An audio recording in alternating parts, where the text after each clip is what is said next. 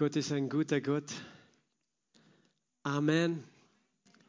Wie schön ist es, dass wir zusammen sein dürfen und in gemeinsamer Leben. Weißt du, das ist eine besondere Salbung, wenn sein Volk zusammenkommt. Die Bibel sagt, dorthin hat er seinen Segen befohlen.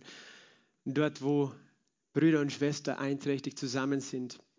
Ja, und es wird nur eine kurze Zeit sein, wo das öffentlich nicht möglich ist, aber dann, wir glauben für Gutes. Amen. Im, im kommenden Jahr. Ich möchte einen Bibelvers äh, aufschlagen zu Beginn und das, äh, die Botschaft hat heute auch noch ein bisschen mit Weihnachten zu tun. Das war ja gerade erst. Und manchmal geht das so schnell vorbei und dann denkt man, okay, das war's jetzt. Alle reden von Weihnachten. Aber, aber dieser Vers äh, hat auch damit zu tun, Jakobus 1, Vers 17 und 18, Jakobus 1, Vers 17 und 18, jede gute Gabe und jedes vollkommene Geschenk kommt von oben herab, von dem Vater der Lichter, bei dem keine Veränderung ist, noch eines Wechsels Schatten. Nach seinem Willen hat er uns durch das Wort der Wahrheit geboren, damit wir gewissermaßen eine Erstlingsfrucht seiner Geschöpfe sein. Okay, und jetzt lese ich das nochmal gemeinsam mit euch. Weil damit wir das wirklich erfassen, was hier steht, daher steht jede gute Gabe, sag mal, jede gute Gabe und jedes vollkommene Geschenk kommt von oben herab, von dem Vater der Lichter. Hast du gewusst, dass wir einen Gott haben, der gute Gaben gibt und vollkommene Geschenke? Gute Gaben und vollkommene Geschenke. Weißt du, dass wir einen Gott haben, der es liebt, gute Gaben zu geben und vollkommene Geschenke? Wir haben den Vater des Lichts als unseren Vater, den Vater der Ewigkeit, äh, den himmlischen Vater, wie Jesus ihn auch genannt hat. Wir haben einen guten Vater und er liebt es, uns zu beschenken. Und hier steht jede gute Gabe und jedes vollkommene Geschenk. Und der Kontext, der Zusammenhang ist, weißt du, dass nur die guten Dinge von ihm kommen. Dass nur die guten Dinge von ihm kommen. Alles, was gut und vollkommen ist. Jedes gute Geschenk, jede gute Gabe kommt von ihm. Manchmal sind Menschen verwirrt. Sie denken, dass schlechte Dinge von Gott kommen. Aber die kommen nicht von Gott. Ganz klar nicht. Der Zusammenhang ist auch, wenn du vorher liest, da sagt Jakobus, niemand sage, wenn er von Gott versucht wird, ich, äh, wenn er versucht wird zur Sünde, ich werde von Gott versucht, denn Gott kann nicht versuchen. Er versucht auch niemanden. Und er macht klar, Jakobus, jede gute Gabe, nicht die schlechten Gaben, sondern die guten Gaben. Und darum können wir dankbar sein für die guten Gaben. Wir können immer dankbar sein, weil alles Gute kommt von Gott. Alles, was gut ist in deinem Leben, du kannst Danke sagen, weil es war ein Geschenk deines Vaters im Himmel an dich. Und alles, was schlecht ist, da musst du nicht Danke sagen deinem Vater, weil er hat es dir nicht gegeben. Wir brauchen dem Teufel nicht danken für die Dinge, die er uns schenken möchte. Und wir nehmen sie gar nicht erst an, oder? Sondern wir sagen Gott, danke für die guten Gaben. Er gibt gute Gaben. Weißt du, warum er das tut? Weißt du, warum er das tut? Du kannst jetzt sagen, weil er dich liebt, das auch, aber weil es ihm eine Freude macht, oder? Es macht ihm eine Freude, dir gute Gaben zu schenken. Gott hat Freude daran, dich zu beschenken. Und über das möchte ich heute reden, dass Gott Freude hat. Womit, was ist das größte Geschenk? Hier steht es gleich im nächsten Vers, im Vers 18, was das größte Geschenk ist. Nach seinem Wort, nach seinem Willen hat er uns durch das Wort der Wahrheit geboren neu geboren, wiedergeboren, sagt Jesus auch, damit wir eine Art Erstlingsfrucht seiner Geschöpfung sein. Das ist das größte Geschenk, dass wir ein neues Leben geschenkt bekommen haben, ein ewiges Leben, ein Leben befreit von der Macht des Todes, des Sünde und des Teufels. Das hat er uns geschenkt. Er hat es uns geschenkt, nicht nur weil wir ihm erbarmt haben, weil, weil er uns einfach liebt und uns helfen möchte, sondern weil es ihm Freude macht weil es ihm Freude macht, dich zu beschenken. Und ich möchte dich heute davon überzeugen. Lass uns Jesaja 9 jetzt lesen. Das hat auch mit Weihnachten zu tun, diese Verse aus Jesaja Kapitel 9 wird äh, vielen, in vielen Kirchen gelesen bzw. zitiert diese Verse zu Weihnachten. Ich lese ab Vers 1. Das Volk, das im Dunkel lebt, sieht ein großes Licht. Die im Land der Finsternis wohnen, Licht leuchtet über ihnen. Du vermehrst den Jubel, du machst die Freude groß. Sie freuen sich, Halleluja, vor dir, wie man sich freut in der Ernte, wie man jauchzt beim Verteilen der Beute. Denn das Joch ihrer Last, den Stab auf ihrer Schulter, den Stock ihres Treibers, zerbrichst du wie am Tag Midians. Denn jeder Stiefel, der dröhnend einherstampft und jeder Mantel im Blut gewälzt, fällt dem Brand anheim, wird ein Fraß des Feuers. Denn ein Kind ist uns geboren. ein Sohn ist uns gegeben und die Herrschaft ruht auf seiner Schulter. Und man nennt seinen Namen wunderbarer Ratgeber, starker Gott. Vater der Ewigkeit, Fürst des Friedens. Groß ist die Herrschaft und der Friede wird kein Ende haben auf dem Thron Davids und über seinem Königreich es zu festigen und zu stützen durch Recht und Gerechtigkeit. Von nun an bis in Ewigkeit, der Eifer des Herrn, der Herrscher, wird dies tun. Amen. Vater, wir danken dir für dein Wort. Dein Wort, das ein Geschenk ist an uns heute Morgen, mit dem du uns Freude bereiten möchtest, mit dem du Freude bringen willst in unsere Herzen, Hoffnung, Herr, und Leben. Und ich bete um Offenbarung deines Wortes. Jesus, offenbare doch dein Wort, Herr, dass wir verstehen, was du uns sagen möchtest, dass wir nicht mit unserem Kopf blockiert bleiben, sondern dass wir mit dem Herzen uns öffnen für dein Wort. Komm, Heiliger Geist, sprich du heute zu jedem Einzelnen, lass dein Wort auf guten Boden fallen und es Frucht hervorbringen in Jesu Namen, damit dein Name, Jesus, verherrlicht wird in uns und durch uns. Amen. Amen. Das Volk, das im Dunkeln sieht, äh, lebt, sieht ein großes, helles Licht. Die im Land der Finsternis wohnen, Licht leuchtet über ihnen. Das war die Botschaft. Jesaja, der Prophet, hat das 700 Jahre lang, 700 Jahre vor der Geburt Jesus, geweissagt. Manche sagen, ja, das hat vielleicht irgendjemand nach der Geburt Jesu geschrieben. Weißt du, äh, das Buch Jesajas, das älteste Fragment, glaube ich, das es gibt, ist äh, ein paar hundert Jahre bevor Jesus geboren wurde, datiert. Das heißt, dieser Text ist tatsächlich geschrieben, bevor Jesus geboren wurde, nicht erst nachher. Und Jesaja hat Dinge gesagt über Jesus. Er hat so viel prophezeit über das Leben und, und die Erlösung durch Jesus wie kein anderer der Propheten. Und äh, hier in Jesaja 9 eben schreibt er, äh, Jesaja wird auch ganz oft zitiert im Matthäus-Evangelium hauptsächlich, äh, schreibt er eben davon, dass das Volk, das im Dunkeln lebt, ein großes Licht sehen wird. Und er redet von dem Volk äh, zu der Zeit damals eben, aber es betrifft natürlich uns alle, das Volk, das im Dunkeln lebt. Äh, dunkel, das kann einerseits Lüge bedeuten, weißt du? Licht redet von Wahrheit, dann kannst du etwas sehen. Wenn du im Dunkeln tappst, dann siehst du die Wahrheit nicht. Äh, dunkel redet natürlich auch von äh, allen, von bösen Dingen. Der Feind, der Dieb, der kommt im Dunkeln, wo ihn niemand sieht. Dunkel redet auch von Kälte. Wenn es dunkel ist, scheint die Sonne nicht und dann ist es kalt im Winter. Dunkel redet von äh, eben, eben der Dunkelheit, in der du steckst, vielleicht Depression, deine Gefühle, deine Krankheit.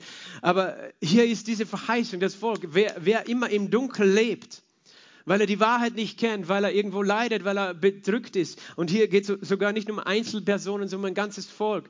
Das sieht ein großes Licht, die im Land der Finsternis wohnen. Licht leuchtet über ihnen. Und, die, und das Interessante ist, ich habe euch jetzt ein paar Hinweise gegeben, was das Licht bedeutet. Es bedeutet Wahrheit, Wärme, Geborgenheit, äh, auch Heil und so weiter. Aber hier heißt gleich im nächsten Satz, du vermehrst den Jubel, du machst die Freude groß. Gott vermehrt den Jubel und Gott macht die Freude groß. Und das war sein Ziel in deinem Leben. Er ist gekommen, um den Jubel in deinem Herzen zu vermehren und die Freude groß zu machen. Er möchte, dass du große Freude hast in deinem Herzen. Halleluja. Sag zu deinem Nachbarn, Gott möchte dir große Freude geben. er möchte dir Freude machen. Es ist so wichtig, dass wir eine, äh, die Wahrheit über Gott glauben, nicht eine Lüge.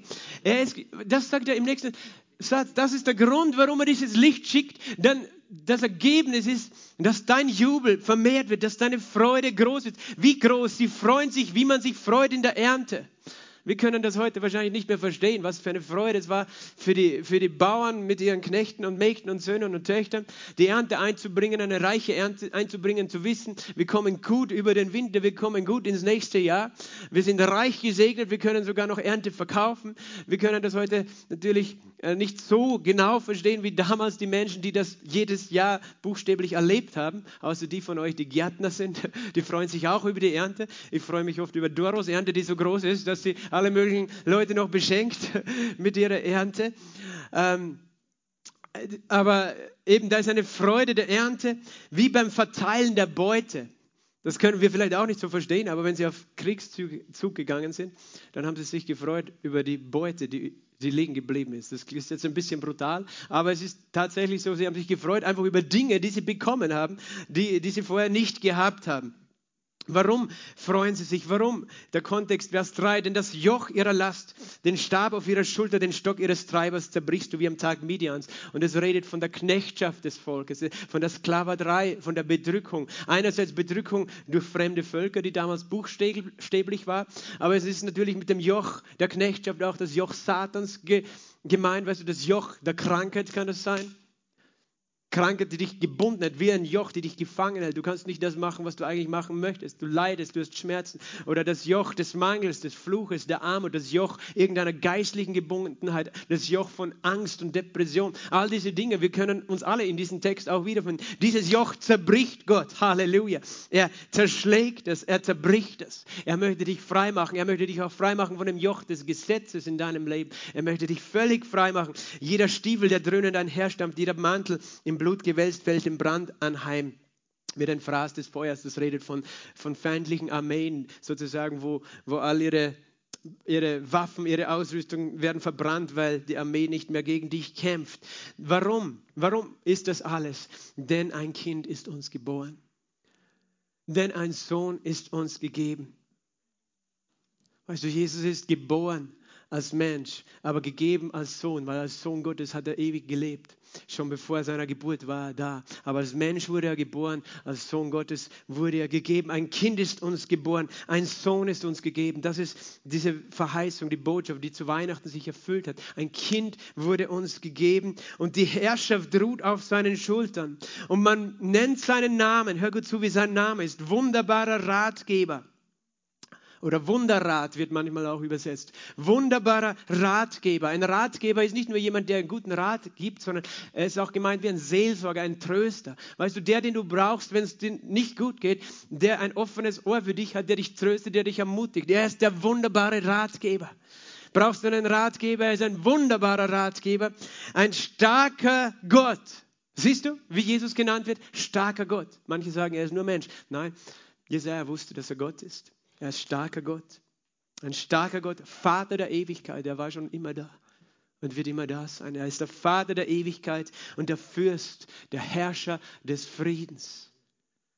Groß ist die Herrschaft und der Friede wird kein Ende haben auf dem Thron Davids. Siehst du, er ist eben der Erbe, der Thronerbe Davids. David, dem verheißen wurde, ein Sohn wird nach dir kommen und seine Herrschaft wird ewig sein. Er wird ewiges Leben haben. Er wird ewig regieren und es wird ein Reich des Friedens sein. Die Herrschaft ruht auf seiner Schulter. Groß ist die Herrschaft und der Friede wird kein Ende haben. Kein Ende. Möchtest du diesen Zustand Frieden ohne Ende? Manchmal, wenn du irgendwo gerade angekommen bist, wo du Freude und Frieden hast, dann hast du so in deinem Hinterkopf, na, wie lange wird das jetzt gut gehen? Wann kommt wieder die nächste Katastrophe, das nächste Problem, weißt du?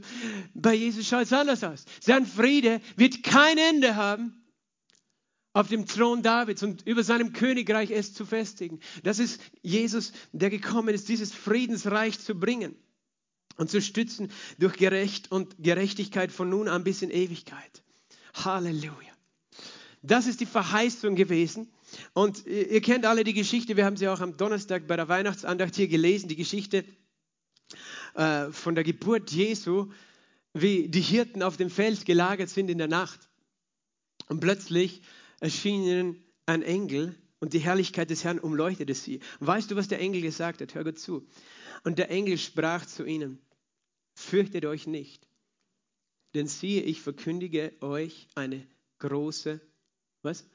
Eine große Freude. Fürchtet euch nicht, das ist Lukas 2, Vers 10. Denn ich verkündige euch eine große Freude, die für das ganze Volk sein wird. Denn euch ist heute ein Retter geboren, der ist der Christus, der Herr in Davids Stadt. Das hat der Engel gesagt. Und dann waren die anderen Engel noch dabei und haben, haben Gott verherrlicht. Aber der Engel hat zu den Hirten folgendes gesagt, ich verkündige euch eine große Freude. Und ich möchte dich fragen, hättest du das als Freude verstanden, was der Engel gesagt hat? Hättest du diese Botschaft als Freude für dich persönlich eingeordnet? Hättest du verstanden, dass es wirklich eine Freude ist? Du denkst, okay, da ist ein Kind geboren. Wir, wir, verstehen das nur, wenn wir verstehen, in welcher Situation haben die gelebt. Die haben gelebt, diese Hirten, ich wiederhole es immer wieder, das war eine, es waren Jahrhunderte schon von Bedrückung feindlicher Völker des, äh, oder Reiche eigentlich in Israel. Wo, wo das Volk arm war, wo das Volk einfach bedrängt war, bedrückt war, bedrückt von außen, aber auch bedrückt eben durch die eigenen Leiter, auch die, die Hohepriester, Pharisäer, die sich arrangiert haben mit den Römern, aber das eigene Volk eigentlich nur ausgenützt haben. Religion, die sie unterdrückt hatte, weißt du. Der Tempeldienst, äh, das, das diente nicht mehr wirklich dem Volk. Das diente den Hohepriester, da ging es ganz viel ums Geld. Das war wie eine Mafia dort im Tempel. Die haben sich bereichert daran, dass Menschen dort Opfer bringen mussten. Die haben, die haben solche Wechselkurse gehabt. Du konntest nur mit einem speziellen Tempel Geld dort zahlen. Dann äh, musstest du zuerst einmal das Geld wechseln. Die haben dich dort abgezockt sozusagen. Und, und die ganze Priesterschaft, die hat sich bereichert am Volk. Das heißt, es war Unterdrückung in vieler, in vieler Art und äh, eben auch äh, Unterdrückung von den Römern. Und das heißt, sie wussten, irgendwann kommt der Sohn Davids, der Messias. Aber ich glaube, sie hatten die Hoffnung schon aufgegeben. Und wahrscheinlich die Menschen, die zu der Zeit gelebt haben, haben wahrscheinlich nicht die Hoffnung gehabt, dass sie die Generation sein würden, die erleben würde, dass Jesus kommt. Oder denkst du, dass sie gedacht haben, okay, wir sind sicher die, wir werden das erleben? Simeon wusste das, Einzelne wussten das. Aber, aber die meisten, die waren wahrscheinlich mutlos, entmutigt. Und dann kommt dieser Engel und sagt, der Sohn Davids wird geboren oder ist geboren worden. Und er sagt es diesen Hirten und er sagt dazu, ich verkündige euch eine große Freude. Und Gott hat über diesen Vers mit mir gesprochen in der letzten Zeit auch. Und ich kann mir das richtig aus Gottes Perspektive habe ich mir versucht, das vorzustellen, weißt du. Manchmal denken wir einfach, Gott kümmert sich nicht und wir müssen ihn anbetteln, dass er uns irgendeine Freude macht. Aber ich kann mir so richtig vorstellen, wie der ganze Himmel schon gewartet hat auf diesen Tag, dass Jesus auf dieser Erde kommt. Wie der ganze Himmel schon gewartet hat, wann endlich ist es soweit. Und es war so, als die Zeit erfüllt war. Und ich werde das jetzt nicht alles erklären, warum es genau zu der Zeit nicht früher und nicht später war. Aber, aber einfach, der Himmel hat sich gefreut. Alle Engel, alle Heiligen. Und Gott selbst, der Vater, hat sich so gefreut. Worauf? Dir diese Freude zu bringen und zu verkündigen. Es war seine größte Freude. Er hat sich so gefreut jetzt kann ich ihnen endlich meinen Sohn schicken. Und ich will ihnen diese Freude machen, dass sie in die Freiheit kommen. Ich freue mich nicht, wenn sie leiden. Jesus schmerzt es, wenn du leidest, wenn sein Volk leidet, wenn seine Kinder, wenn Menschen leiden, wenn Menschen unterdrückt sind. Aber er hat die größte Freude. Und die, der Engel war voller Freude, verstehst du? Hey, ich habe etwas Gutes euch zu erzählen. Eine frohe Botschaft. Ich freue mich. Das ist ein Vorrecht, eine frohe Botschaft zu verkündigen. Weißt du, ich freue mich. Jedes Mal am Sonntag, ich freue mich, die Botschaft zu verkündigen. Es macht mir eine Freude, aber mein Wunsch ist, dass du sie auch verstehst, dass du dich auch freust. Weil, weil sonst bin ich nicht glücklich, wenn du nicht glücklich bist. Verstehst du? Nein, ich bin nicht abhängig davon. Aber ich freue mich, dir eine Freude zu machen, weil ich weiß, Gott freut sich, mir und uns eine Freude zu machen. Gott hat sich gefreut, den Menschen diese Freude zu machen. Verstehst du? Ihnen dieses Geschenk zu schenken. Und manchmal verstehen wir noch gar nicht ein Geschenk. Es gibt Menschen, die machen dir ein Geschenk und, und denken sich viel dabei, aber du weißt noch gar nicht, okay, zuerst, was du damit anfangen sollst. Und dann schauen sie und du, du denkst, okay, schön. Was bedeutet das oder was ist das? Wenn du deiner Oma ein, ein Tablet schenkst, vielleicht musst du ja noch erklären, wofür sie das verwenden kann. Wenn sie, aber es gibt natürlich auch moderne Omas, das will ich jetzt nicht in Frage stellen. Gell? Aber verstehst du, manchmal, wir stehen da und, äh, aber die Hirten, ich weiß nicht, ob sie gleich wirklich diese Freude auch so gehabt haben. Aber stell dir das vor, weil es ging ja nicht einmal darum, dass, dass der Engel sagte, okay, da ist eine Armee im Anmarsch aus dem Himmel, die jetzt morgen wird die ganze römische Armee besiegt sein und ihr werdet frei sein. Das war ja gar nicht die Botschaft, sondern es war die Rede von einem Kind. Das Kind kann dich ja noch gar nicht frei machen von den Römern. Wenn du jetzt einfach denkst, so wie sie gedacht haben, dass sie gedacht haben, das wird der König sein und er wird dann die Römer besiegen. Das haben sie gedacht. Aber doch war es eine Freude und war es ein Grund, sich zu freuen. Warum? Weil es einfach um das geht. Das ist das Geschenk seiner Gegenwart. Und ich, habe, ich, ich, habe, ich rede davon heute, dass Gott uns Freude geben möchte, dass er gute Geschenke gibt. Das war dieses erste Geschenk, das Geschenk einfach nur seiner Gegenwart. Weil es war ja noch nicht einmal irgendetwas, was Jesus tun konnte zu der Zeit, als er ein Kind war.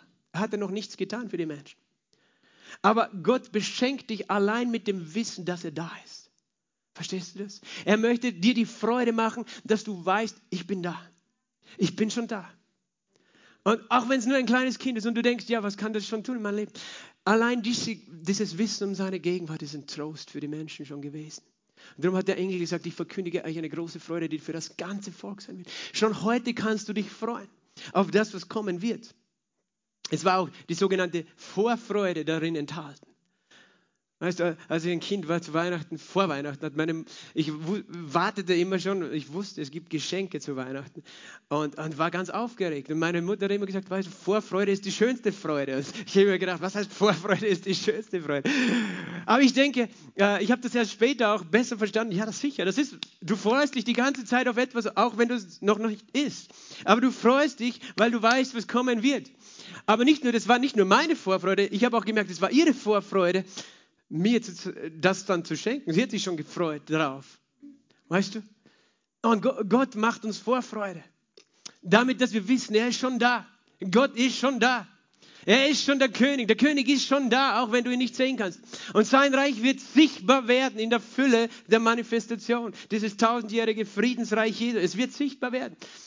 Aber er ist schon ein König, er ist schon unter euch. Da, deswegen eben, die Engel haben gesagt, ich verkündige euch eine Freude, noch bevor Jesus irgendetwas tun konnte für die Menschen.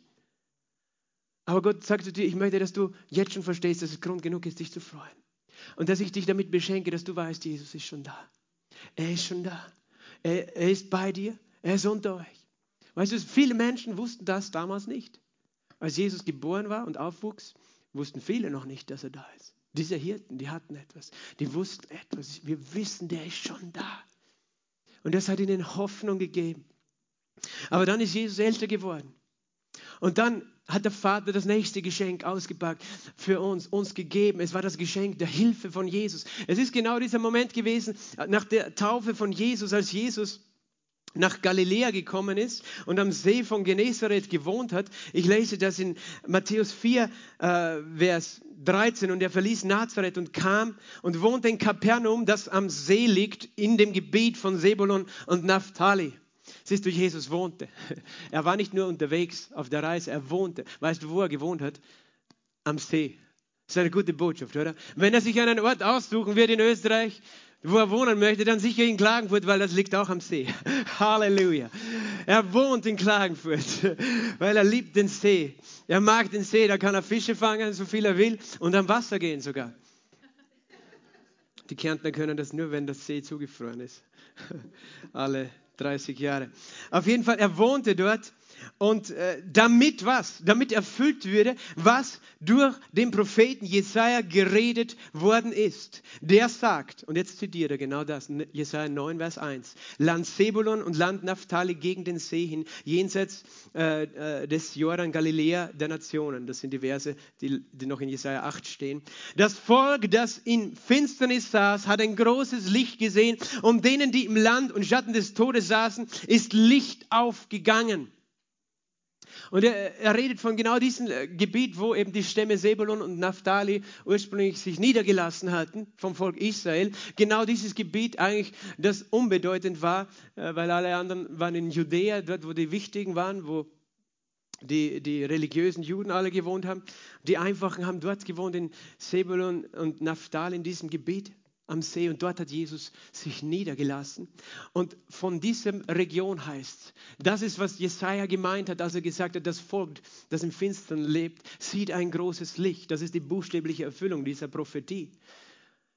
Über denen, die im Land des Todesschattens äh, saßen, Licht ist ihnen aufgegangen. Warum ist ihnen Licht aufgegangen? Wie haben sie dieses Licht gesehen? Wie haben sie es gesehen? Es heißt in Vers 17, von da an begann Jesus zu predigen und zu sagen, tut Buße, denn das Reich der Himmel ist nahegekommen. Und in Vers 23, und er zog in ganz Galiläa umher, lehrte in ihren Synagogen, predigte das Evangelium des Reiches, heilte jede Krankheit, jedes Gebrechen unter dem Volk. So haben sie es gesehen, weil Jesus geheilt hat, jede Krankheit, jedes Gebrechen. Menschen sind von überall gekommen und sie haben das Licht wie gesehen. Sie haben das Licht in der praktischen Hilfe Gottes in ihrer körperlichen Not und Situation gesehen. Sie haben das Licht der Heilung gesehen. Warum? Weil Gott wollte, dass sie nicht traurig sind und leiden und Schmerz haben, sondern dass sie sich freuen. Weil der nächste Vers in Jesaja, der hier nicht steht, ist was? Du vermehrst den Jubel, du machst die Freude groß.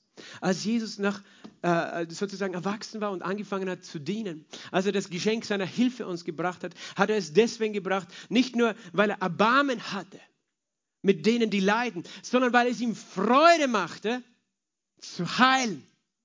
Es hat ihm Freude gemacht. Er hat sich so gefreut, als er gesehen hat, dass Menschen sich gefreut haben die geheilt sind. Und ich möchte, dass du das Herz des Vaters ein bisschen verstehst, dass er sich freut darüber, wenn Menschen glücklich sind. Dass, er, dass sein Herz schmerzt, wenn sie traurig sind, wenn sie leiden. Und es hat Jesus Freude gemacht, Hilfe zu bringen. Es ist das Geschenk seiner Hilfe.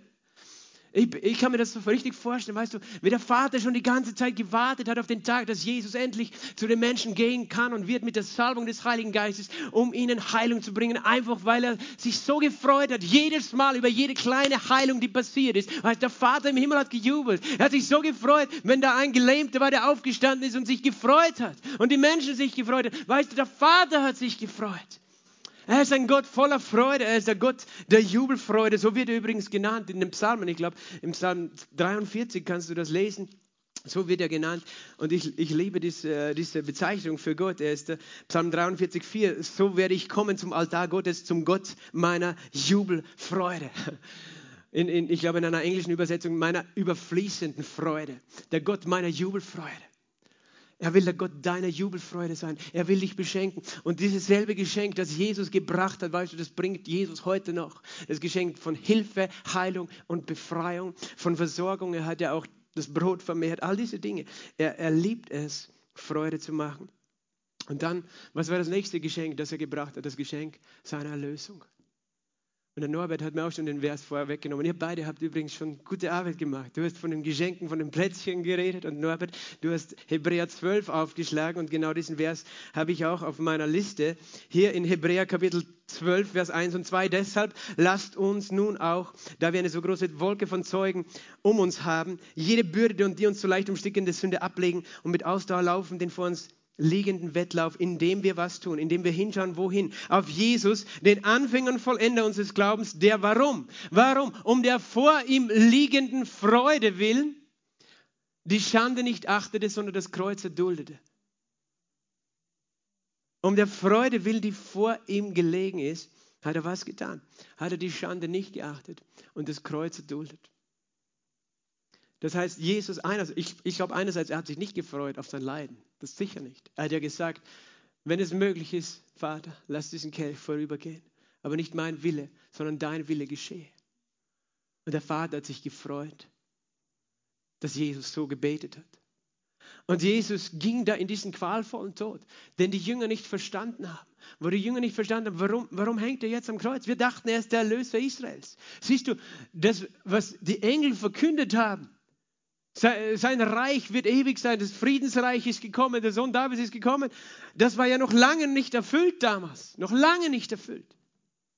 Und doch war es schon so, dass der Engel gesagt hat, freut euch, weil der Sohn Davids ist da, Jesus der Retter ist schon geboren und sein Friedensreich wird da sein. Und wir sehen es bis heute noch nicht, dass, dass das Friedensreich manifestiert ist. Aber wir wissen schon, Jesus ist schon da. Halleluja. Aber er ging dann in diesen qualvollen Tod, was eigentlich überhaupt kein Grund zur Freude war. Aber er selbst, was hat Jesus in seinem Herzen getragen? Freude, die vor ihm gelegen ist. Er hat Freude gesehen. Er hat, er, er hat, sich auf den Tag gefreut. Weißt du, die Jünger haben nicht verstanden, was, was er, er verlässt uns, er stirbt. Ich habe gedacht, er besiegt die Römer. Ich habe gedacht, er, er, er, nimmt den Thron Davids ein und jetzt stirbt er. Was machen wir jetzt? Was ist mit uns? Sie, sie waren erschüttert, weil alles anders gekommen ist, als sie gedacht haben, weißt du? Warst du auch schon mal erschüttert, weil alles in deinem Leben anders gekommen ist, als du gedacht hast? Und du kannst, das ist, das ist kein schöner Punkt, wenn du wirklich am Boden zerstört bist. Aber Jesus, selbst als er dort am Kreuz hing, trug er etwas in sich, nämlich Vorfreude auf das, was dahinter kommen würde. Er hatte schon so eine Freude auf den Tag der Auferstehung. Und nicht nur darauf, er hat eine Freude auf den Tag deiner Erlösung.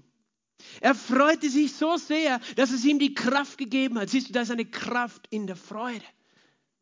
Das ist eine große Kraft. Die Freude am Herrn ist unsere Kraft. Und Gott möchte dir diese Freude real machen. Gerade dann, wenn es nicht so ausschaut, als ob du dich freuen könntest. Jesus hätte eigentlich keinen Grund gehabt, sich zu freuen. Aber er hat einen Grund, weil er dich gesehen hat. Und er hat nicht nur dich gesehen, er hat auch den Vater gesehen. Er hat gesehen, wie der Vater im Himmel sich freuen würde an diesem Tag der Erlösung. Weißt du, und, und ich stelle mir das weißt du, so vor, dann ist Jesus gestorben. Und dann, dann war er im Grab, wissen wir. Er hat die Gewaltenmächte völlig entwaffnet dort unten. Und am dritten Tag, als der Vater gerufen hat, äh, als die Stimme Gottes in die Hölle kam und Jesus auferstanden ist. Und weißt du, noch niemand hat es gewusst. Aber ich kann mir vorstellen, wie Jesus sich schon gefreut hat. Wo er sich gedacht hat, jetzt freue ich mich, wenn ich meine Jünger wieder treffe. Ich werde sie überraschen. Ich, ich möchte ihre Gesichter sehen. Ich möchte sehen, wie sie sich freuen, weil ich weiß, jetzt sind sie gerade richtig traurig. Und dann in Johannes 20 kannst du das lesen. Plötzlich in Johannes 20, Vers äh, 19, als es nun Abend war an jenem Tag, dem ersten Tag der Woche und die Türen, wo die Jünger waren, aus Furcht vor den Juden verschlossen waren, kam Jesus und trat in die Mitte und spricht zu ihnen, Friede euch. Und als er dies gesagt hatte, zeigte ihnen die Hände und die Seite. Hör zu, da freuten sich die Jünger. Stell dir vor, wie Jesus sich gefreut hat, als er seinen Jüngern diese Freude machen können, die so traurig waren, dass sie gedacht haben, Jesus ist weg für immer. Und auf einmal steht er vor ihnen. Sie konnten es gar nicht glauben. Sie waren so äh, überwältigend. Im Lukas, Lukas schreibt davon auch im Lukas 24 kannst du von dieser Szene auch lesen, wie in der Mitte stand, Lukas 24, 36, während sie aber dies redeten, stand er selbst in ihrer Mitte. Plötzlich war er da. Und ich kann mir vorstellen, dass er sich richtig drauf gefreut hat, plötzlich in ihrer Mitte zu stehen. Weißt du, zack, ich werde da. Die werden so schauen. Die kennen sich nicht aus. Und er sprach, Friede euch. Und sie erschraken und wurden vor Furcht erfüllt und meinten, es wäre ein Geist. Und er sprach zu ihnen, was seid ihr bestürzt? Und warum steigen Gedanken auf in euren Herzen? Seht meine Hände, meine Füße, dass ich selbst es bin, betastet mich und seht, denn ein Geist hat nicht Fleisch und Bein, wie ihr seht, dass ich habe. Und als er dies gesagt hatte, zeigt ihnen die Hände, die Füße, als sie aber noch nicht glaubten. Warum? Vor Freude. Halleluja. Sie waren so überwältigt vor Freude. Und das war das Ziel von Gott, dass sie überwältigt sind von Freude.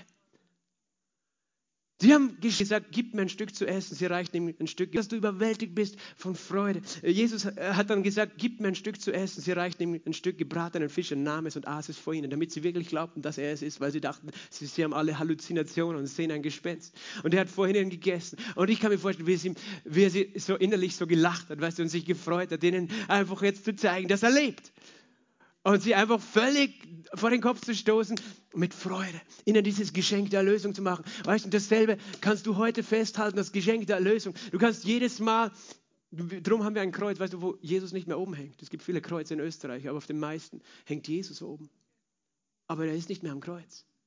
Also sie sehen einen toten Jesus. Darum sind sie alle so traurig in ihren Kirchen, singen so traurige Lieder und sind so still. Aber weißt du, wenn du verstehst, er ist nicht mehr am Kreuz, sondern er ist auferstanden, er lebt, Halleluja, dann hast du einen Grund zur Freude. Und der, Gott will, dass du dich darüber freuen kannst. Er will, dass du verstehst, hey, ich bin ja da, ich bin lebendig und ich bin bei euch. Und dann ist die Geschichte weitergegangen mit Jesus. Dann war er 40 Tage auf der Erde, ist ihnen erschienen. Und sie haben schon gedacht, so jetzt kommt endlich das, was Jesaja gesagt hat, dass die Herrschaft kein Ende haben wird. Er wird auf dem Thron Davids sitzen. So, Jesus, was ist mit dir? Wo ist deine Armee? Und so, wo, wo sind die Schwerter? Wir werden jetzt die Römer alle vertreiben, weil du bist ja jetzt auferstanden, das ewiges Leben. Und was tut Jesus stattdessen? Er fährt in den Himmel. In Apostelgeschichte 1. Er ist in den Himmel hinaufgefahren. Und sie haben noch gefragt, Jesus, wann wirst du dein Reich auf der Erde aufrichten? Und er hat nur gesagt, das ist nicht eure Sache, Zeiten und Zeitpunkte zu wissen. Seit 2000 Jahren ist er in den Himmel gefahren. Und er hat gesagt, ich werde wiederkommen. Die Engel haben gesagt, genau so wie er gegangen ist, wird er wiederkommen. Genau so wird er auf dem Ölberg stehen. Und sie haben, sie haben, sie haben sich gewundert. Und Jesus hat gesagt, bleibt in Jerusalem, bis ihr Kraft aus der Höhe empfangt. Und sie haben nicht gewusst, was wirklich kommen wird. Aber Jesus hat noch ein Geschenk vorbereitet gehabt. Verstehst du? Er hat noch etwas. Sie waren schon wieder verunsichert. Aber Gott hat so eine Freude gehabt, ein Geschenk nach dem anderen den Menschen zu geben. Und das war das Geschenk des Heiligen Geistes. Weil sie haben auch nicht gewusst, was da kommen wird. Und plötzlich, weißt du, als der Tag des Pfingstfestes erfüllt war, sie saßen da, sie beteten, denken, ah, wie wird das sein, wie wird das weitergehen mit unserem Leben? Und plötzlich geschah aus dem Himmel ein großes Brausen und es führen äh, Zunge, Zungen von Feuer auf sie herab. Und sie wurden alle mit Heiligen Geist erfüllt. Und sie fingen alle an, in neuen Sprachen zu reden, wie der Heilige Geist ihnen gab, auszusprechen. Und weißt du was war? Sie waren voller Freude. Und warum waren sie voller Freude? Weil es dem Vater Freude gemacht hat. Und Jesus Freude gemacht hat, uns den Heiligen Geist zu geben dass wir diese Freude des Heiligen Geistes in uns tragen, weil wir wissen, das Reich Gottes, es hat schon angefangen in uns. Denn das Reich Gottes ist Gerechtigkeit, Friede und Freude, wie im Heiligen Geist. Freude im Heiligen Geist. Siehst du da, Herr, Gott möchte dich immer mit Freude beschenken und es macht ihm Freude, dir das Geschenk des Heiligen Geistes zu geben und er hat sie erfüllt und sie fingen an, in neuen Sprachen zu reden. Du kannst es auch, oder? Halleluja, sobre endere gidische branda, estembre ibrahapa, ente baba casombro, reketische banta, estembre kiri enjolomosetea, ha ha ha, ha ha ha, robocusetea, monjolomoseke beriantos. Du denkst, du hast schon alles von mir bekommen und gesehen, nein, nein, ich habe noch viele Geschenke für dich vorbereitet, mein Kind, denn ich habe große Freude vor dich gelegt, weil ich möchte, dass du dich freust. Meine größte Freude ist es, dass du dich freust. Amen, Halleluja. Das Geschenk des Heiligen Geistes. Römer 15, 13 sagt uns Folgendes. Römer 15, 13 sagt folgendes, der Gott der Hoffnung aber erfülle euch mit aller Freude und allem Frieden im Glauben, damit ihr überreich seid durch, in der Hoffnung durch die Kraft des Heiligen Geistes. Es ist Gottes größte Freude, dich beständig zu erfüllen, mit aller Freude und allem Frieden im Glauben. Das ist nicht, weißt du, manchmal beten wir das so als Gebet, dass wir uns das wünschen. Gott, bitte erfülle uns mit Freude und Frieden im Glauben. Aber Gott sagt, ich will es ja, weil es ist meine Freude, wenn du erfüllt bist mit Freude und Frieden im Glauben. Eigentlich ist es ja so einfach. Wenn du Eltern bist, weißt du, wenn du Vater oder Mutter bist, was ist deine größte Freude? Wenn deine Kinder glücklich sind. Wenn deine Kinder glücklich sind, ist das deine größte Freude, oder? Und wenn sie traurig sind, ist es dein größter Schmerz. Und es macht dir die größte Freude, ihnen Freude zu machen, wenn du ein normaler Mensch bist, wenn du nicht irgendwie psychisch beschädigt bist, sage ich mal. Dann macht es dir Freude, deinen Kindern Freude zu machen. Und weißt du was? Gott macht es auch Freude, dir Freude zu machen. Und er ist nie glücklich, wenn du traurig bist. Aber manchmal bist du traurig, weil du Dinge nicht verstehst. Weißt du, manchmal auch die Kinder, die wissen oft noch nicht, was die Eltern vorbereitet haben und, und sind schon ungeduldig und traurig. Und wir sind manchmal ungeduldig, weil wir nicht wissen, was Gott alles noch vorbereitet hat und denken so wie die Jünger, hey, aber wir haben gedacht, das Reich Gottes kommt jetzt schon und stattdessen bekommen sie was anderes. Sie bekommen den Heiligen Geist. Aber sie waren voller Freude. Weißt du, zu Pfingsten waren die Apostel so voller Freude, dass die Menschen in der Stadt gemeint haben, sie sind alle betrunken. Und das um neun in der Früh. Sie waren so voller Freude, dass alle gedacht haben, die sind betrunken. Verstehst du? Das, das ist, wie Gott das möchte für dich. So eine Ausgelassenheit, eine Freiheit in der Freude. Der Gott der Hoffnung erfülle dich mit aller, Fried, mit allem, aller Freude und allem Frieden im Glauben dass du überreich bist in der Hoffnung durch die Kraft des Heiligen Geistes. Weißt du, und da gibt es noch ein Geschenk, das liegt noch in der Zukunft. Weil ich habe gesagt, die Herrschaft wird auf seiner Schulter ruhen und er wird ein Reich des Friedens auf dieser Erde aufrichten. Und wir sehen dieses Reich nicht. Es ist ein Reich von viel Krieg momentan, aber es ist nicht Gottes Reich, das du siehst, weil das Reich Gottes ist jetzt in uns. Aber es wird noch kommen. Und das ist das Geschenk seiner Wiederkunft. Das ist das Geschenk seiner Wiederkunft. Und wir werden uns freuen, weil Menschen sind auch so beschäftigt, auf die negativen Dinge zu schauen. Aber Jesus hat gesagt, ich lese euch vor, was er sagt in Lukas 21. Er redet davon in Lukas 21, 25. Es werden Zeichen sein an Sonne und Mond und Sternen und auf der Erde Angst der Nationen in Ratlosigkeit bei brausenden, wogenden Meer. Das beschreibt meiner Meinung nach auch eine Zeit, in der wir jetzt gerade leben. Während die Menschen verschmachten vor Furcht und Erwartung der Dinge, die über den Erdkreis kommen. Siehst du, es gibt viele Menschen, die sehen nur das Negative. Die haben eine negative Erwartung, eine große Furcht über die äh, von den Dingen, die über den Erdkreis kommen. Denn die Kräfte der Himmel werden erschüttert werden. Und dann werden sie den Sohn des Menschen kommen sehen in einer Wolke mit Macht und großer Herrlichkeit. Und er sagt in Vers 28, wenn aber diese Dinge anfangen zu geschehen, so blickt auf und hebt eure Häupter empor. Warum? Weil eure Erlösung naht. Was heißt, was tun wir? Wir schauen nicht auf die Dinge, die uns bedrücken in dieser Welt, weil wir drüber nachdenken, wie bedrückend alles ist, sondern wir schauen worauf? Blickt auf und, und freut euch. Hebt eure Häupter empor. Warum? Weil die Wiederkunft von Jesu auch noch tatsächlich eine Realität ist, mit der Gott uns Freude machen will.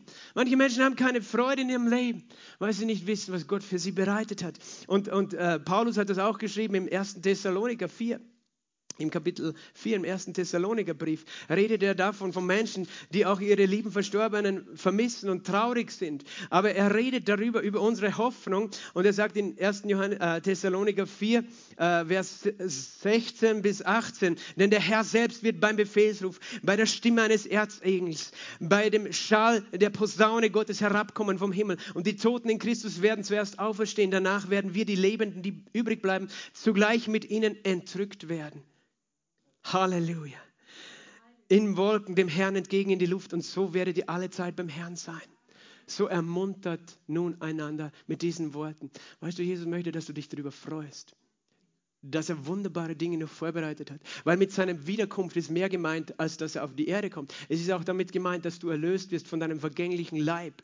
Die Auferstehung deines Leibes, das, das ewige eben, Verwandeltsein und Heilsein, das, die Auferstehung der Toten von der wir wissen, dass sie eine Realität unseres Glaubens ist.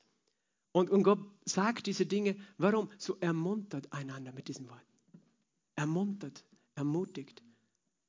Gott möchte, dass du diese Freude hast, dass du diese Vorfreude hast. Vorfreude ist eine große Kraft in deinem Leben. Wie kannst du jetzt deine Freude empfangen? Wie wird sie zu deiner Freude? Wann wird die Freude, von der ich heute geredet habe, zu deiner Freude? Wenn du sie empfängst, oder? Wie kannst du sie empfangen? Durch Glauben. Hebräer 11,6 sagt uns, ohne Glauben ist es unmöglich, Gott zu nahen. Denn wer zu Gott kommt, der muss glauben, dass er ist und dass er ein Belohner sein wird für die, die ihn suchen. Das ist, das ist, wie wir zu Gott kommen. Glauben ist ein Überzeugtsein von Dingen, die ich nicht sehe. Glaube bedeutet, ich bin überzeugt. Wie kann ich überzeugt sein von etwas, das ich nicht sehe? Indem ich das Wort empfange. Weil das Wort es mir sagt. Ich sehe noch nicht. Ich sehe noch nicht all diese Dinge, von denen ich geredet habe. Ein Teil ist schon Realität. Meine Erlösung ist schon Realität. Verstehst du? Die Erfüllung mit dem Heiligen Geist ist schon Realität. Aber die Auferstehung des Leibes, die Wiederkunft Jesus ist es noch nicht. Aber das macht nichts. Ich glaube es. Und weil ich glaube, empfange ich was? Ich empfange nicht nur diese Dinge, ich empfange diese Freude. Weil wer zu Gott kommt, muss was glauben? Dass er ist, dass es ihn gibt. Ich entscheide mich zu glauben, dass es ihn gibt. Und dass er was ist, dass er ein Belohner ist für die ihn suchen. Er ist nicht einer, der dir Schläge gibt, sondern was? Ein Belohner. Weil, warum ist er ein Belohner? Weil er es liebt, dich zu beschenken. Und er kann dich aber nur beschenken, wenn du glaubst, dass er dich beschenken will. Weil sonst stehst du vorher mit verschlossenen Armen. Und du empfängst es nicht, nicht weil er es dir nicht gibt, sondern weil du es nicht nimmst. Aber er ist ein Belohner. Und das ist, was Gott möchte, dass du glaubst. Er möchte, dass du glaubst, dass er dich gerne belohnt. Durch Glauben empfangen wir. Ich glaube, ich habe es. Ich glaube, ich habe diese Freude schon in mir. Ich glaube, die Freude Gottes ist in mir. Ich glaube, dass ich eine ewige himmlische Freude in mir habe. Ich glaube, dass der Gott der Hoffnung mich mit aller Freude und allem Frieden im Glauben schon erfüllt hat. Ich glaube es, also spreche ich es mit meinem Mund. Ich rede nicht von den Dingen, die ich nicht glaube oder die die negativ sind, sondern ich rede von dem, was das Wort sagt, dass es ist. Und ich glaube es und es ist meine Realität. Ich glaube an diese Freude, ich empfange sie durch Glauben. Und weißt du, Gott wird verherrlicht, wenn du dich freust.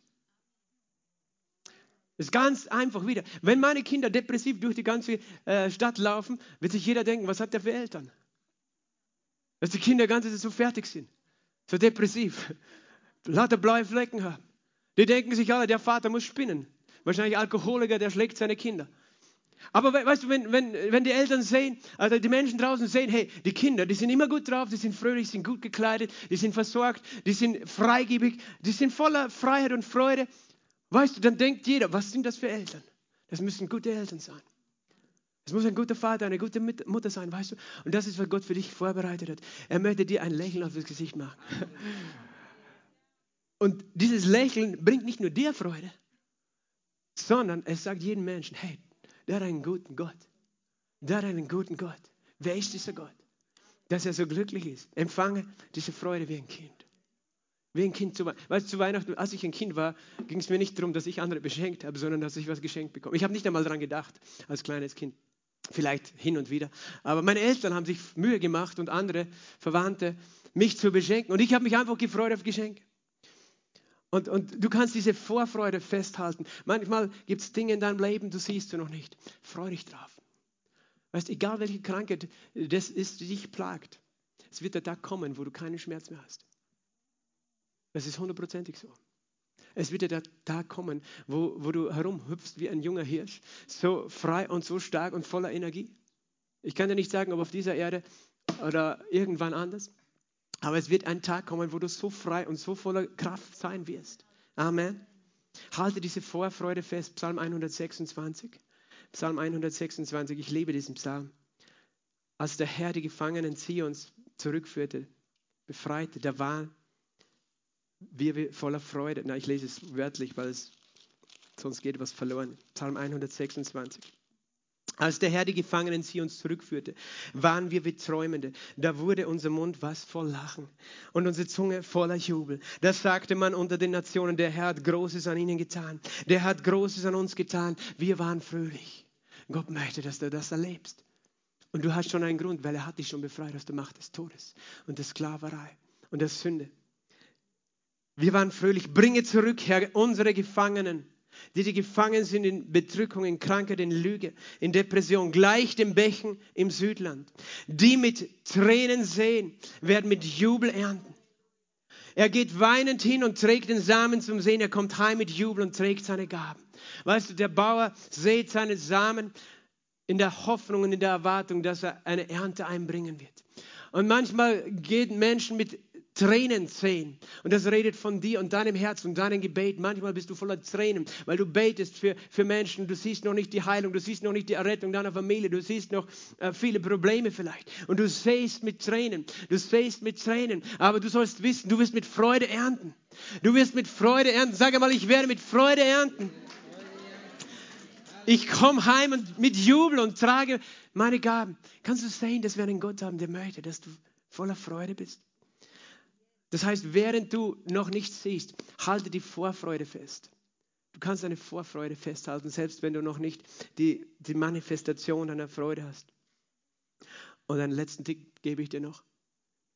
Weißt du, manchmal denkst du, ja, ich habe nichts, worüber ich mich freuen kann. Was ist Gottes größte Freude? Was ist seine größte Freude? Deine größte Freude ist seine größte Freude. Verstehst du? Gottes größte Freude ist nicht, was er alles von dir empfängt. Gottes größte Freude ist deine größte Freude. Je glücklicher du bist, desto mehr Freude hat er. Es gab einen Mann, einen Evangelisten in Amerika, Jonathan Edwards, und jemand, der ihn kannte, John Piper, hat über ihn geschrieben, äh, diesen Satz, der sein Leben beschrieben hat: God is most satisfied in us if we are most, are most glorified in us if we are most satisfied in him. Und ich übersetze das, das bedeutet, Gott ist am meisten verherrlicht in uns, durch uns, wenn wir am meisten glücklich oder zufrieden sind in ihm. Da wird Gott verherrlicht. Seine größte Freude ist es, nicht was er alles von dir kriegt, sondern er ist ein gebender Gott. Er kann gar nicht anders. Darum habe ich gesagt, jede gute Gabe und jedes vollkommene Geschenk kommt von ihm herab, weil es macht ihm die größte Freude, dich zu beschenken, jeden Tag, jeden Tag, jeden Tag. Und wenn du dieses Geschenk sehen kannst oder empfangen kannst, er freut sich so, wenn du, du dich freust. Verstehst du, das ist seine größte Freude. Und wenn du dieses Geheimnis verstehst, wirst du auch immer einen Grund haben, dich zu freuen. Weil du wirst verstehen, es geht gar nicht heute darum, was ich empfange, damit ich Freude in meinem Herzen erlebe. So meine größte Freude ist, wenn ich meine Brüder, meine Schwester, meine Familie, meine Verwandten, wenn ich sehe, dass sie sich freuen. Meine Arbeitskollegen, wie kann ich ein Leben führen, das ich Freude gebe? Weil das wird meine größte Freude sein. Deine größte Freude sein. Manche Leute denken in der Früh, warum soll ich aufstehen? Ich habe keinen Grund, mich zu freuen. Steh auf. Du willst einen Grund zu freuen. Geh raus und lächle jemanden an. Und der wird sich freuen, dass du ihn anlächelst. Geh raus und sag jemandem, Jesus liebt dich. Und er wird sich freuen, dass du an ihn gedacht hast. Verstehst du? Das ist deine größte Freude. Es ist dieselbe Freude wie Gottes Freude. Es ist gar nicht das, was du bekommst, sondern es ist das, was du gibst. Darum feiern wir ja Weihnachten, weil wir verstehen, Schenken macht Freude, oder? Es macht mehr Freude eigentlich zu schenken oft, als zu empfangen. Aber doch will Gott auch, dass du empfangst. Weil wenn du kein guter Empfänger bist, wie kann er sich dann freuen?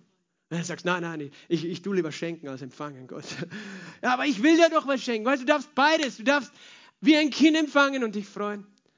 Und du kannst wie Gott, der Vater, schenken und dich freuen. Das gehört beides zusammen. Und du wirst glücklich sein. Und du wirst Freude haben jeden Tag. Egal, was die Umstände sind. Amen. Amen. Lass uns gemeinsam aufstehen. Halleluja. Vater, ich danke dir. Halleluja. Lass uns ihm Danke sagen.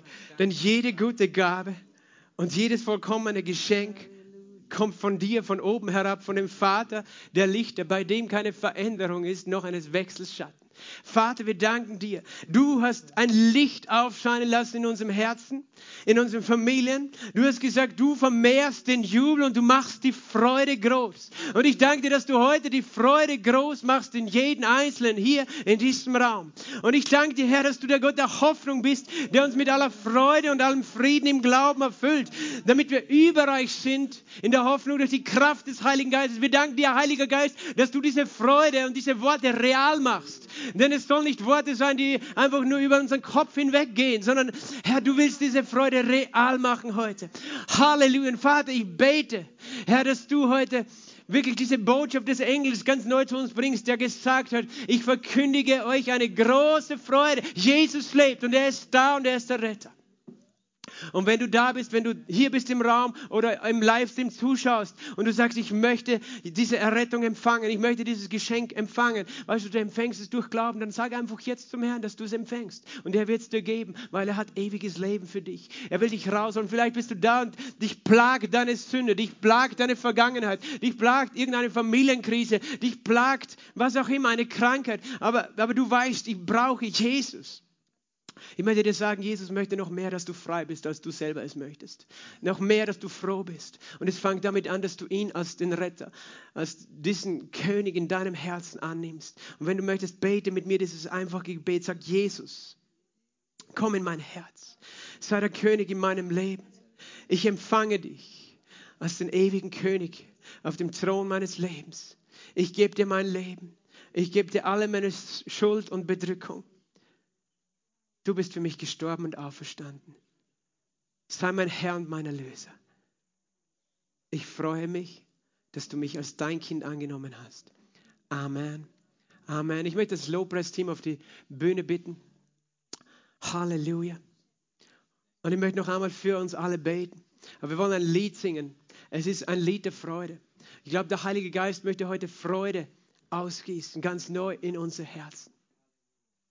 Und ich, ich sage gleich vorweg, wenn, wenn jemand da ist, der noch nicht mit dem Heiligen Geist erfüllt ist und du, du kennst die Erfüllung daran, dass Menschen, so wie die Bibel sagt, in neuen Sprachen anfangen zu reden.